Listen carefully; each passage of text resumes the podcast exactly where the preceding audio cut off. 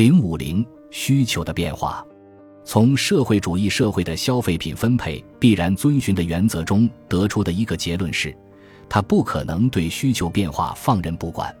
如果能够进行经济计算，从而能大致确定生产成本，那么在分配给每人的消费品总量的限度内，可以允许个人求其所好，个人便可以挑选自己喜欢的消费品。确实有可能因为一部分生产管理者的不良意图，而使某些商品的定价高于他们应有的水平。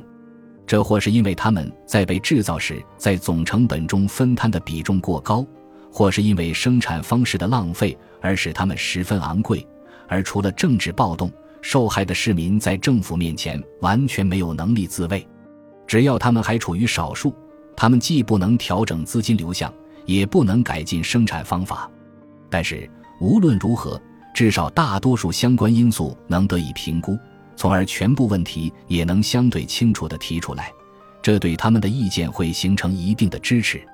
在社会主义制度下，由于不可能进行计算，所有此类供需问题只能留给政府。整个说来，市民在这一方面的影响与他们对政府其他行为的影响不会有什么不同。只有诉诸普遍意志。个人才能在这一方面发挥影响，少数人的意志必须服从多数人的意志，比例代表制不会给他们提供保护。这一制度就其本质而言，只适用于选举，绝不能用于决定具体事宜。普遍意志，以及恰好正在掌权的那些人的意志，将发挥自由经济制度下的需求所发挥的功能，不是由个人，而是由政府决定什么最急需。什么首先必须予以满足，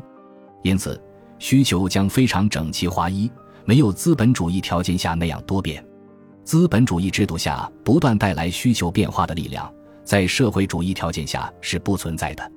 偏离传统成见的新观念能得到承认吗？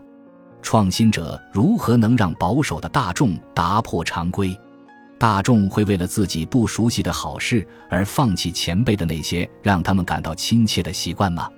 在资本主义社会，在自己的支付能力限度内，由个人做出消费决定，个人或一部分人在满足方式上以新代旧的要求会得到充分认可，其他人将逐渐仿效。收入的不平均特别有力地推动着新的满足方式被有效采纳，富人接纳新产品。对他们的效用习以为常，这造成了他人追逐新时尚。